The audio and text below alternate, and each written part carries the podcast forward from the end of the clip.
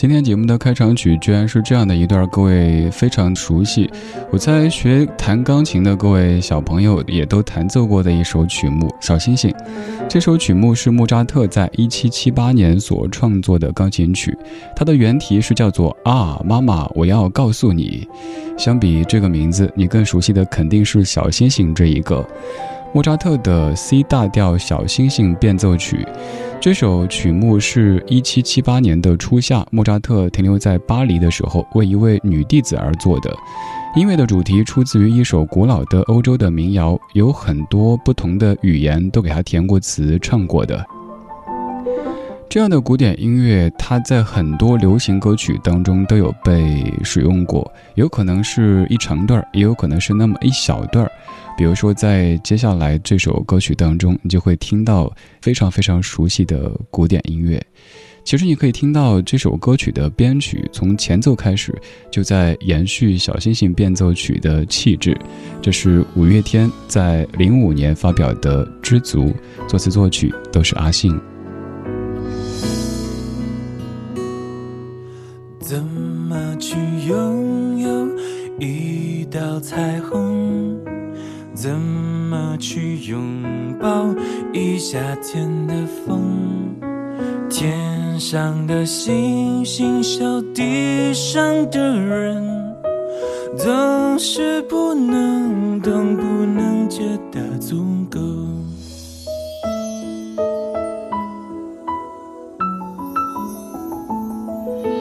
如果我爱上你的笑容，要怎么收藏？要怎么拥有？如果你快乐不是为我，会不会放手？其实才是拥有。当一阵风吹来，风筝飞上天空。为了你而祈祷，而祝福，而感动，就与你身影消失在人海尽头，才发现笑着哭最痛。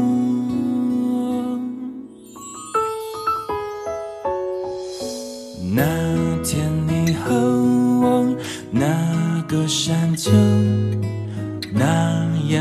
唱着那一年的歌，那样的回忆那么足够，足够我天天都品尝着寂寞。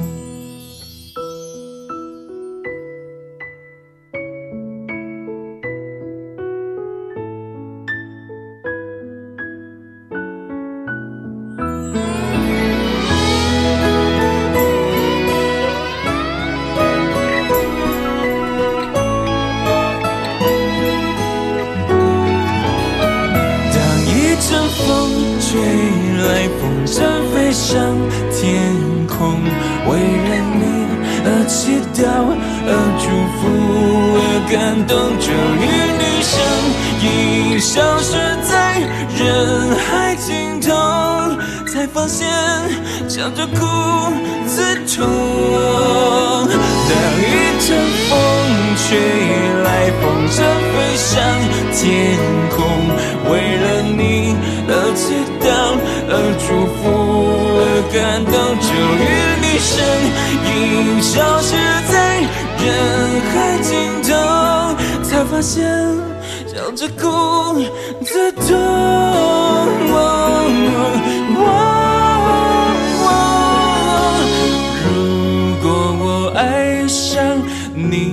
的笑容要怎么收藏？要怎么拥有？如果你快乐再不是为我，会不会放手？其实才是拥有。知足的快乐叫我忍受心痛。叫我忍受心痛。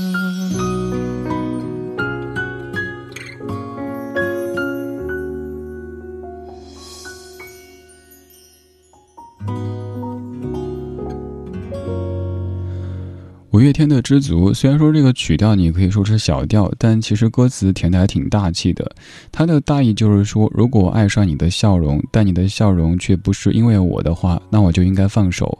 而且看到你的笑容为别人而绽放，我就应该从内心感到知足。但在知足同时，又感觉内心特别特别的疼。关于这歌的创作背景，在网络上这么的说：说这首歌不是因为想到了什么人、看了什么电影或者经过了什么事儿，就是阿信的心目当中的一个画面：青绿的山丘、无缘的恋人、高飞的风筝。当一个人注视着爱情远走的背影，于是有了这样的一首歌。在歌曲当中使用了一小段莫扎特的 C 大调小星星变奏曲，虽然说就是一小段，但是让整首歌更加的灵动。而且就如在放歌之前我说的，整首歌曲的编曲的走向，你可以听出也是在延续小星星的这种气质的。今天这半个小时的主题精选，我们在听流行歌里的古典乐，再来盘点一些将古典音乐放入流行歌曲里边的成功案例。现在要听的这首音乐，听的时候您可能会略微感觉有一点点的陌生，但稍后放出用它作为蓝本而创作的流行歌曲，你就会感觉特别的熟悉了。这段音乐来自于格里格，叫《安妮特拉之舞》。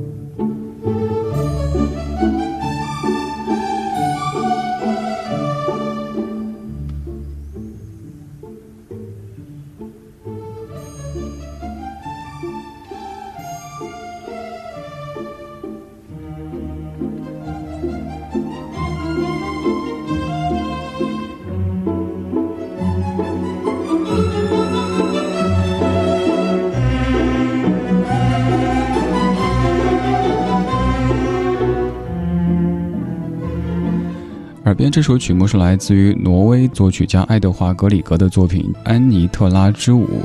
他所描写的场景是在沙漠绿洲当中，一位阿拉伯酋长的帐篷里边，酋长的女儿安妮特拉正在用舞蹈对培尔金特献媚的这个场面。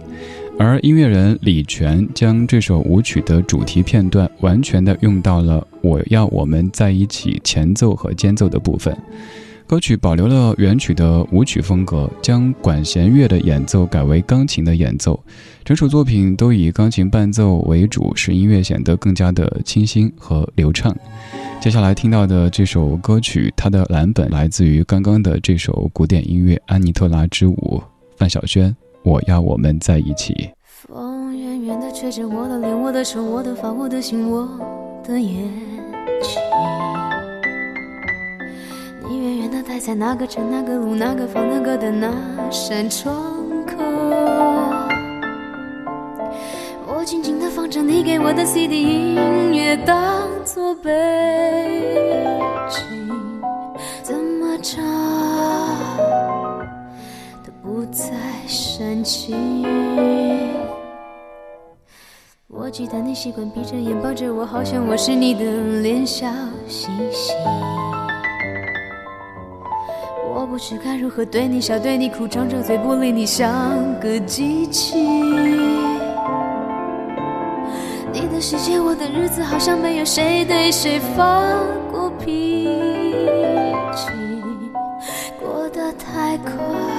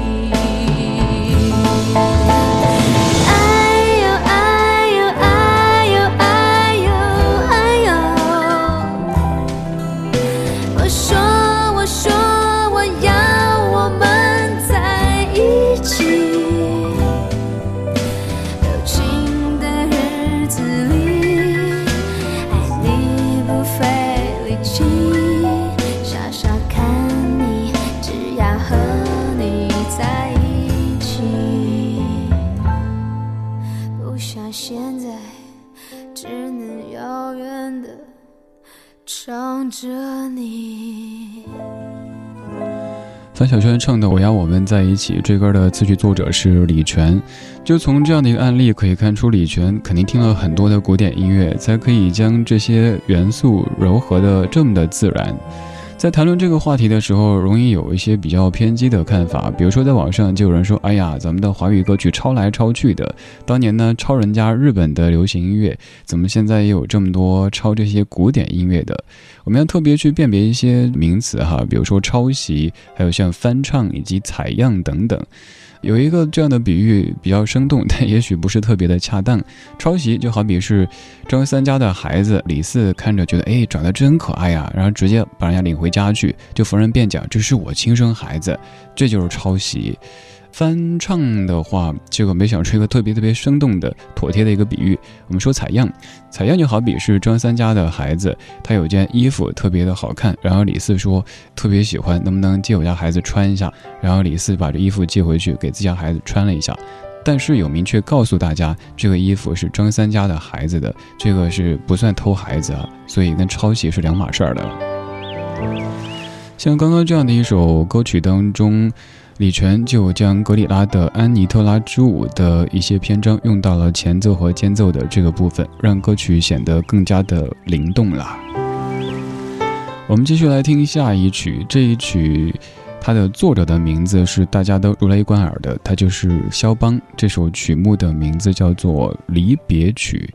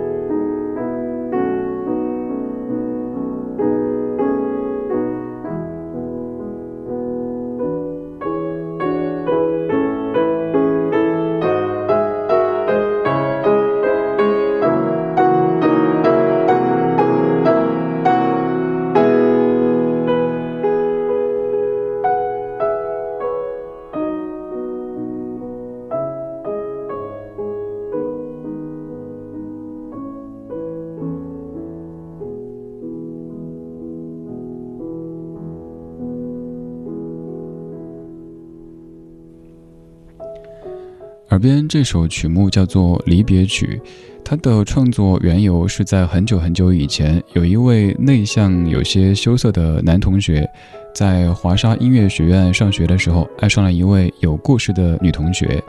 那位女同学非常的美丽，非常的优秀，但这位男同学很内向，始终不敢去表达他的爱意。当他决定远离祖国前往巴黎的时候，就在这位有故事的女同学的面前演奏了这首缠绵幽怨的钢琴曲，向这位朝思暮想的美丽少女告别。离别曲讲的就是这样的一段自己有心但无胆的感情，在向她告别。但是后来，这首曲目在被演奏的时候，也被作者以及更多的演奏者附上了对于自己祖国的想念之情。离别曲，肖邦在十九岁的时候的一段爱情过往。而到了两千零八年，陈珊妮给这首音乐填上了词，让它变成了一首歌曲，名字都没有变，就叫《离别曲》。这也是为数不多的直接给古典音乐填上词、编上曲、演唱之后变成了流行歌曲，但是毫无违和感。来自于陈珊妮和田馥甄合作的《离别曲》。这半个小时，我们在听流行歌里的古典乐。我是李志，这是李志的不老歌。晚间时光，听听老歌，好好生活。